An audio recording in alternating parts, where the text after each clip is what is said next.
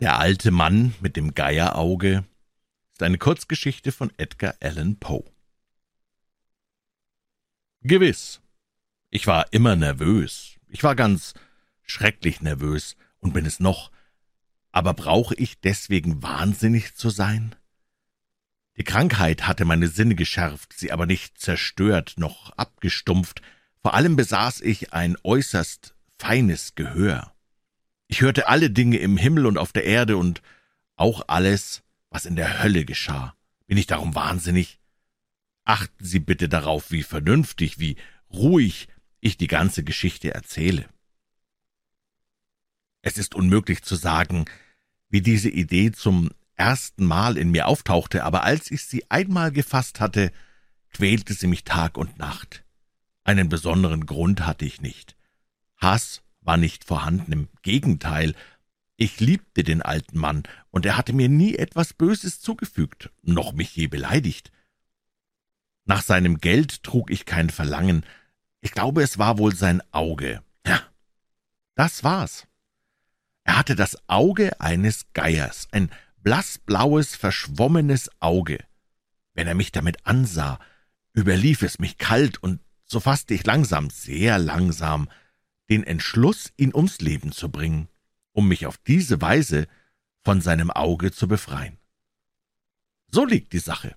Sie halten mich für wahnsinnig, aber Wahnsinnige haben keinen Verstand, und sie hätten mich sehen sollen, sie hätten beobachten sollen, wie klug ich vorging, mit welcher Umsicht, mit welcher Vorausberechnung und Verstellung ich zu Werke ging. Nie bin ich gegen den alten Mann so freundlich gewesen, wie in der Woche, bevor ich ihn tötete und jede Nacht gegen zwölf Uhr drückte ich ganz leise auf die Klinke seiner Stubentüre und öffnete sie, und wenn ich sie gerade so weit geöffnet hatte, dass mein Kopf hindurch konnte, schob ich eine Blendlaterne hinein, die so dicht geschlossen war, dass auch nicht ein Lichtstrahl herausdrang, und steckte dann erst meinen Kopf hinein. Oh, Sie würden gelacht haben, wenn Sie zugesehen hätten, wie geschickt ich meinen Kopf hineinsteckte. Ich bewegte ihn nur ganz, ganz langsam, um den alten Mann nicht im Schlaf zu stören, und es dauerte eine Stunde, bis ich ihn so weit hatte, dass ich den Alten auf seinem Bette konnte liegen sehen. Haha! Würde ein Wahnsinniger so klug gehandelt haben? Und dann, wenn mein Kopf ganz im Zimmer war, öffnete ich vorsichtig die Laterne, oh, ganz vorsichtig, damit die Scharniere nicht knackten.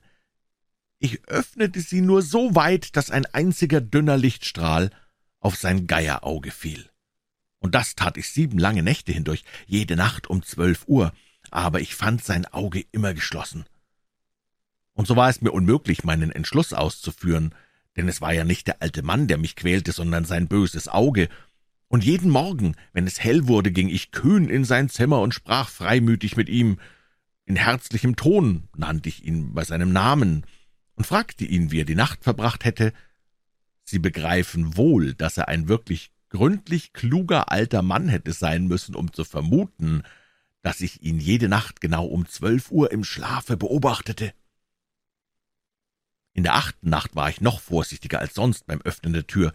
Der Minutenzeiger einer Uhr bewegt sich schneller, als es meine Hand tat. Nie zuvor war ich so meiner Fähigkeit, meiner Klugheit bewusst gewesen als in dieser Nacht. Ich konnte mich kaum enthalten, meinem Triumphgefühl Ausdruck zu geben. Man denke, dass ich es war, der Zoll um Zoll die Tür öffnete, während er nicht einmal von meinen Taten und Plänen träumte. Ich kicherte unwillkürlich bei diesem Gedanken, und vielleicht hat er das gehört, denn er bewegte sich plötzlich erschrocken in seinem Bett. Nun glauben Sie, ich hätte mich zurückgezogen? Oh nein. In seinem Zimmer herrschte eine pechschwarze, dicke Dunkelheit, denn die Fensterladen waren aus Furcht vor Einbrechern festgeschlossen, und so wusste ich, dass er das Öffnen der Tür nicht sehen konnte. Ich schob sie also unentwegt weiter auf.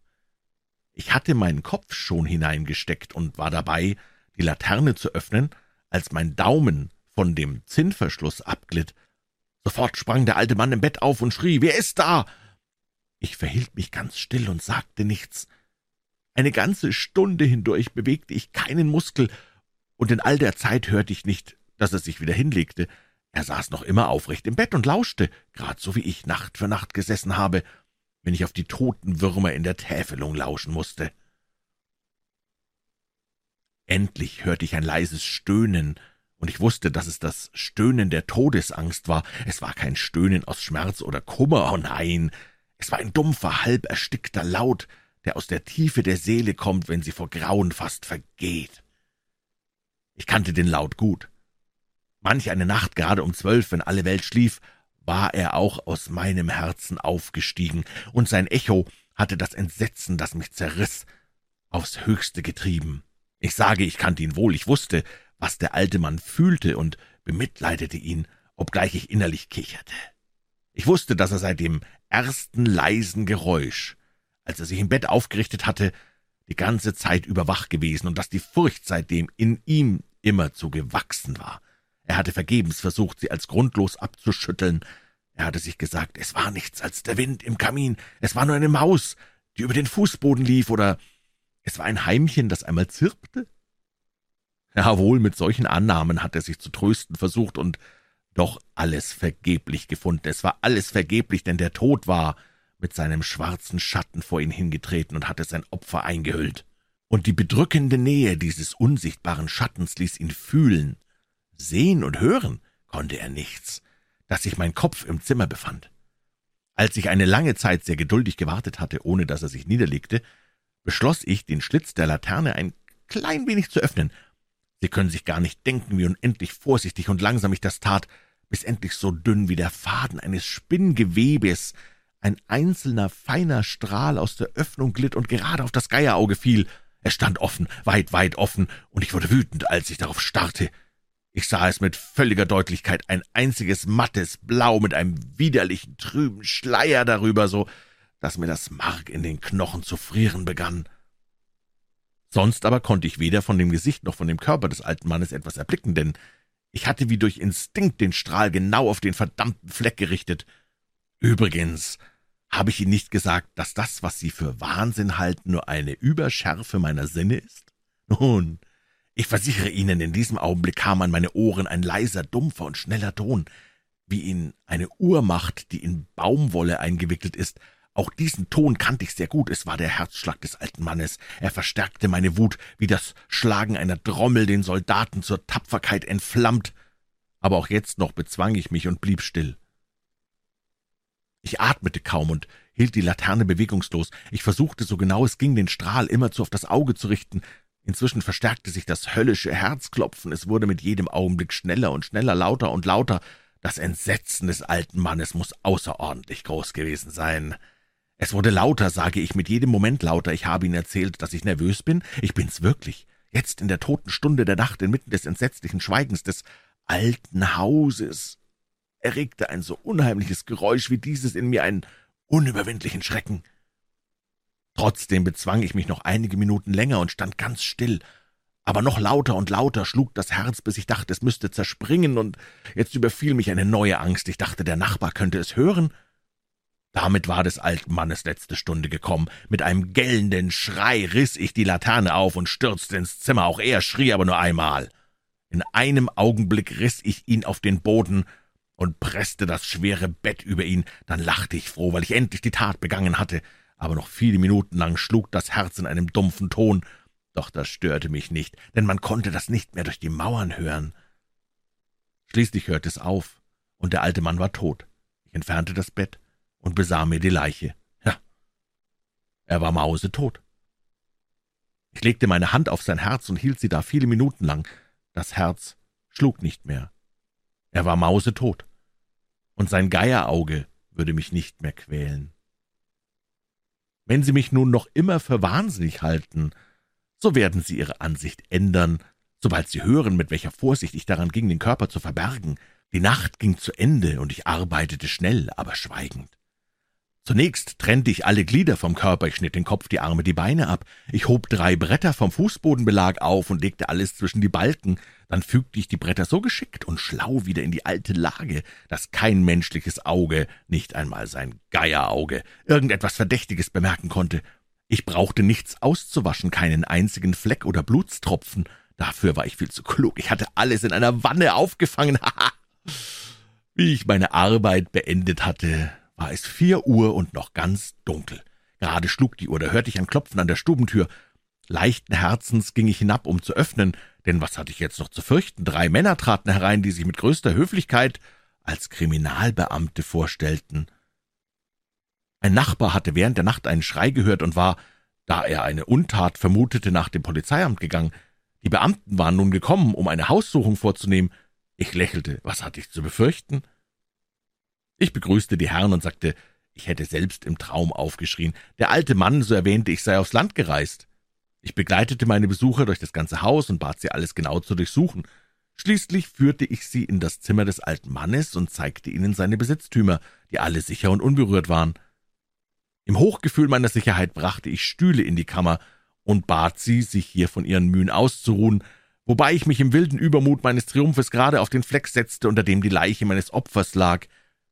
Die Beamten waren beruhigt, mein Benehmen hatte sie von meiner Unschuld überzeugt.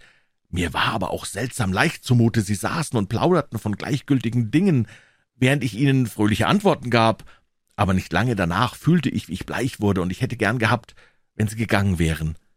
Mein Kopf schmerzte, und in meinen Ohren meinte ich ein Pochen zu vernehmen, während sie ruhig dasaßen und weiter plauderten. Das Pochen in meinen Ohren wurde deutlicher, es ließ nicht nach, sondern wurde immer lauter. Um das Gefühl loszuwerden, begann ich immer mehr zu reden, doch es blieb und trat immer bestimmter auf, bis ich schließlich merkte, dass das Geräusch gar nicht in meinen Ohren entstand. Zweifellos wurde ich jetzt sehr bleich obgleich ich noch schneller und mit erhobener Stimme sprach, doch der Klang wuchs, und ich konnte nichts dagegen tun. Es war ein leises, dumpfes, schnelles Geräusch, gerade wie von einer Uhr, die in Baumwolle eingewickelt ist. Ich keuchte nach Atem, aber die Beamten hörten es nicht. Ich sprach schneller, heftiger, doch das Geräusch verstärkte sich unaufhörlich. Ich erhob mich und stritt mit ihnen wegen einer Kleinigkeit unter lauten Bemerkungen und heftigen Gestikulationen, aber das Geräusch nahm unaufhörlich zu. Warum gingen sie denn nicht? Mit schweren Tritten schritt ich im Zimmer auf und ab, als hätten mich die Bemerkungen der Männer wütend gemacht, doch das Geräusch nahm unaufhörlich zu. Oh Gott, was sollte ich tun? Ich schäumte, ich raste, ich fluchte, ich erhob den Stuhl, auf dem ich gesessen hatte, und schob ihn scharrend über die Dielen, aber das Geräusch übertönte alles und nahm unaufhörlich zu, es wurde lauter, lauter, immer lauter, und immer noch saßen die Männer in fröhlichem Geplauder und lächelten. War es denn möglich, dass sie es nicht hörten? Allmächtiger Gott, nein, nein, sie hörten es, sie vermuten alles, sie wussten es sogar, und machten sich über meine Angst lustig. Das habe ich damals gedacht, und ich denke es heute noch, aber alles war besser als diese endlose Qual, alles war erträglicher als diese Ungewissheit. Ich konnte dieses heuchlerische Lächeln nicht länger ansehen, ich fühlte, ich musste schreien oder sterben, und da, jetzt kam's wieder, dieses Pochen, lauter, lauter, lauter, immer lauter. »Ihr Schurken!« schrie ich. »Verstellt euch nicht länger, ich gestehe die Tat, reißt die Dielen auf, hier, hier, hier schlägt dieses entsetzliche Herz!«